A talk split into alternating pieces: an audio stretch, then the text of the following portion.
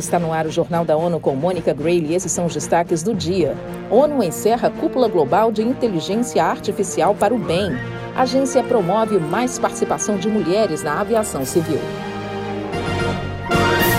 Nessa quinta-feira, humanos e robôs se reúnem em busca de soluções para os grandes problemas do mundo. Parece uma cena de ficção, mas é a cúpula global Inteligência Artificial para o Bem, realizada em Genebra, na Suíça. E Felipe de Carvalho tem os detalhes. O evento reúne líderes da indústria, academia, governos e do setor humanitário.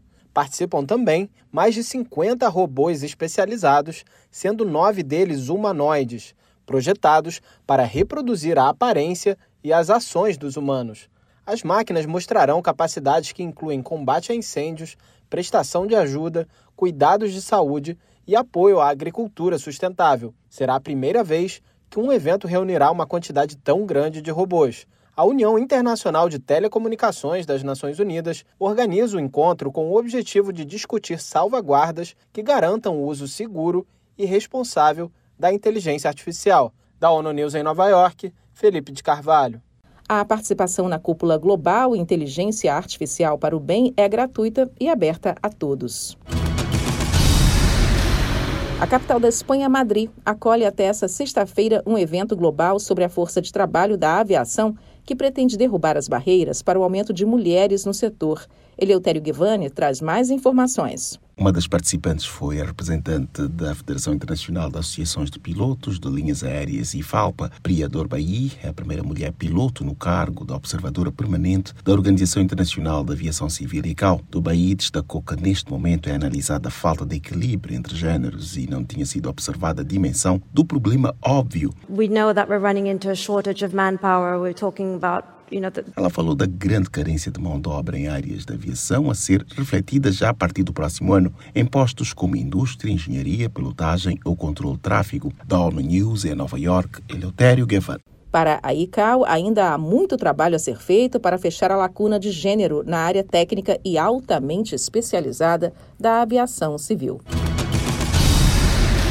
Mais de 27 mil casos de violações contra crianças foram verificados pelas Nações Unidas no último ano. Quem tem as informações é Mayra Lopes. Os dados foram apresentados pela representante especial do secretário-geral da ONU para Crianças e Conflitos Armados, Virginia Gamba, no Conselho de Segurança nesta quarta-feira.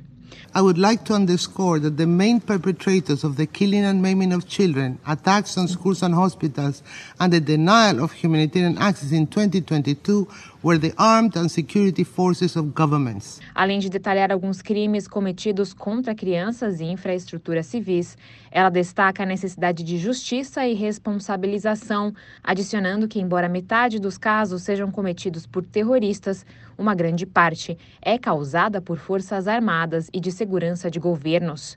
Da ONU News em Nova York, Mayra Lopes. O Unicef lembrou que o trabalho da ONU e parceiros contribuíram para liberar pelo menos 180 mil menores de grupos armados nos últimos 23 anos. O conflito no Sudão já provocou a fuga de quase 3 milhões de pessoas em menos de três meses. De acordo com as Nações Unidas, são 2 milhões e 200 mil deslocados internos e quase 700 mil refugiados buscando abrigo. A Organização Internacional para Migrações, OIM, fala num aumento da necessidade de alimentos, acesso a serviços de saúde e itens de primeira necessidade.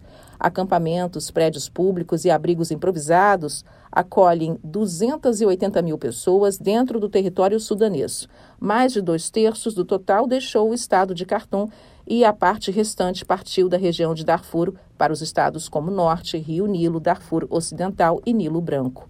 Os sudaneses que se refugiaram no exterior estão, em sua maioria, no Egito, com 40%. Os outros países que os abrigaram são Chad, Sudão do Sul, Etiópia e República Centro-Africana.